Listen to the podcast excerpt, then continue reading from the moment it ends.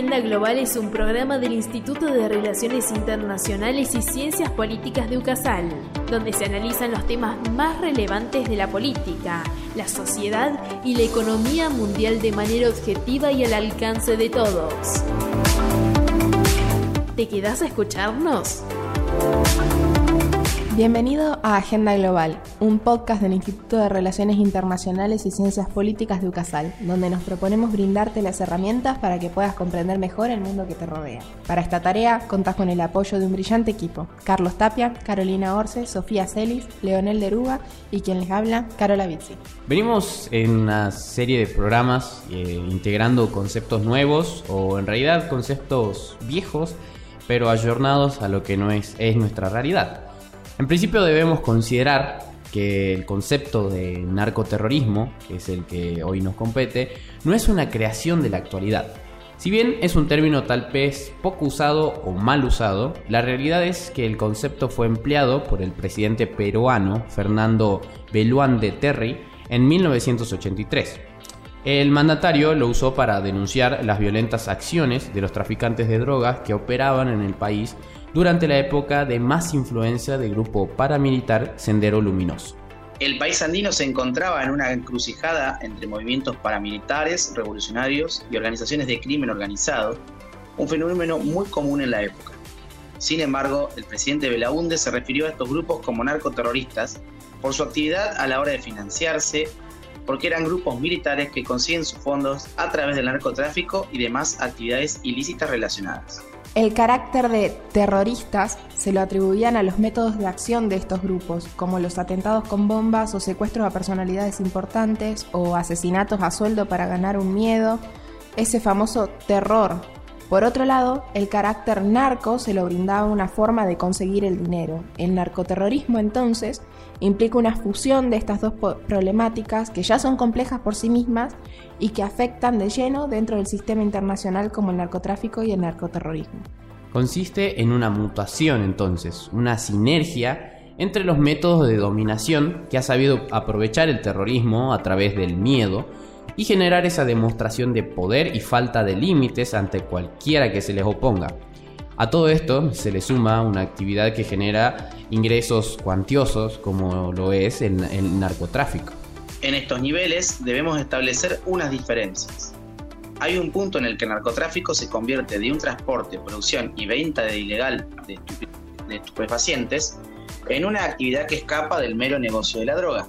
Y es cuando a raíz del combate contra el poder estatal o el combate por el dominio de los mercados, las organizaciones criminales se convierten en pequeños ejércitos civiles, intimidando no solo a la sociedad civil, sino a aquellos que buscan confrontar su poder. Ambas problemáticas han mutado con los años, tanto en su definición como en su consideración por parte de los estados. Debido a esto, vemos que no es lo mismo estudiar el narcotráfico en la época de grandes pandillas, en el periodo de entreguerras, que centrarnos en los años de plenitud de los cárteles colombianos y mexicanos, lo mismo sucede con el terrorismo. No es lo mismo la visión del terrorismo desde una óptica latinoamericana que una visión del terrorismo en Medio Oriente desde una óptica exclusivamente estadounidense. Lo anterior da cuenta de cómo han mutado estas problemáticas con el tiempo. A todos estos cambios es que los estados se han tenido que adaptar a la hora de enfrentar las consecuencias que implican tanto el narcotráfico y el terrorismo como su evolución. Para esto se han establecido diferentes mecanismos, tanto internos como internacionales, por parte de los estados que han sido adaptados a las coyunturas y a las necesidades de los mismos a la hora de combatir. Sin embargo, estos no han sido suficientes para evitar la confluencia de los mismos en un espectro común de acción. Esto quiere decir que las organizaciones de narcotráfico y de terrorismo han sabido ver métodos y formas de acción que aprenden unas de otras. Por el lado del narcotráfico, el empleo del miedo como una herramienta de intimidación psicológica propia de los atentados terroristas sirvió como una herramienta fundamental para llevar a cabo sus acciones y hacer ver su capacidad y su poder. Por su lado, el terrorismo observó en el narcotráfico una fuente de financiación constante ligado a prácticas como el secuestro y la extorsión. Podemos decir entonces que el narcoterrorismo es una temática naciente de la interacción de dos problemas mayores. Este es un problema que a lo largo de todo este tiempo ha afectado profundamente a la región de Latinoamérica y que puede seguir generando consecuencias irreversibles en términos sociales sobre todo.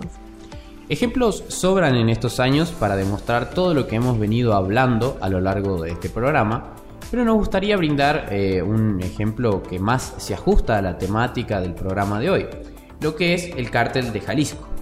En menos de una década, el cartel Jalisco Nueva Generación, como se autodenomina, se ha convertido en una de las organizaciones dedicadas al tráfico de drogas más prolíficas y violentas del mundo.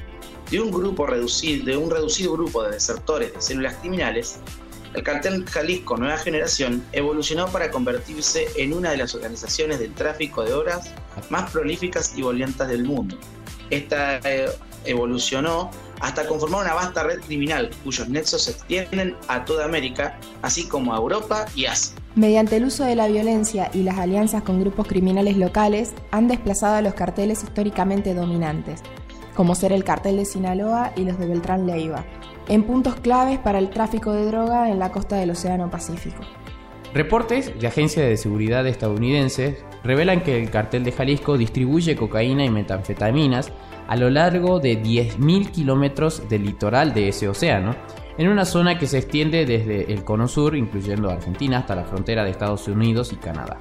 El estudio, denominado La situación de la violencia relacionada con las drogas en México del 2006 al 2017, realizado por la Comisión Mexicana de Defensa y Promoción de los Derechos Humanos, en alianza con el Instituto Tecnológico de Estudios Superiores de Occidente, ITESO, reveló que la organización tiene la capacidad para llevar a cabo operaciones de tipo militar altamente coordinadas mediante tácticas y armas pesadas. Las operaciones del cartel de Jalisco Nueva Generación empezaron a partir del 2010. Su líder, El Mencho, ha pertenecido a grandes cárteles mexicanos, lo que le dio acceso a armas y equipos militares que le han permitido enfrentar a los operativos del gobierno mexicano, lo que le ha permitido enfrentar los operativos que el gobierno mexicano ha emprendido en su contra. La investigación afirma que las autoridades de México tienen conocimiento del tipo de armas que utilizan los miembros del cártel de Jalisco, las cuales son altamente sofisticadas, pues entre su armamento se puede encontrar ametralladoras, lanzagranadas, incluso un lanzacohetes de fabricación rusa con el que tiraron un helicóptero de tipo Black Hawk de la Policía Federal en mayo del 2015. El estudio también advierte que el grado de violencia con el que opera el cartel Jalisco Nueva Generación se debe a que recibe adiestramientos de grupos en el extranjero de países como Israel Colombia. Una confesión de un, ex integrante de este grupo narcocriminal sacó a luz las formas en las que operan las llamadas escuelas del terror, las declaraciones arrojaron nuevas versiones sobre la forma en que se entrenan a los nuevos reclutas de estos grupos criminales. El declarante formó parte de la escuela de abril a junio del 2018. A medida que avanzaban en los entrenamientos, las pruebas se hacían cada vez más insoportables dentro del campamento mexicano. Los encargados de hacer respetar la disciplina eran expertos en tácticas militares contratadas por el Mencho. Eran, según Francisco, el declarante, desertores de fuerzas de seguridad mexicanas y extranjeras. El alto manto eh, se había comprado a marinos de un grupo de élite, de un grupo de. Hay navies de los Estados Unidos, hay fuerzas Delta, hay de todo, afirmó. Recientemente se han vuelto comunes las exhibiciones públicas de supuestos miembros del cartel Jalisco Nueva Generación que luego se difunden vía redes sociales.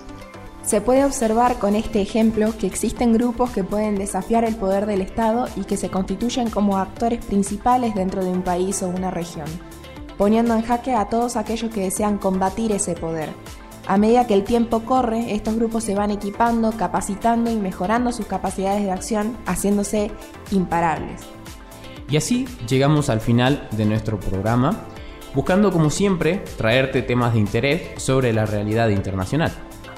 Si te gustó nuestro contenido, te invito a que nos sigas en nuestras redes. Arroba Agenda Global IRISP en Instagram y Agenda Global por Facebook para mantenerte al tanto de todas las novedades que se vienen. Te agradecemos por tu compañía y esperamos contar con vos en el siguiente encuentro. Como siempre, esto es Agenda Global. El mundo en tus manos.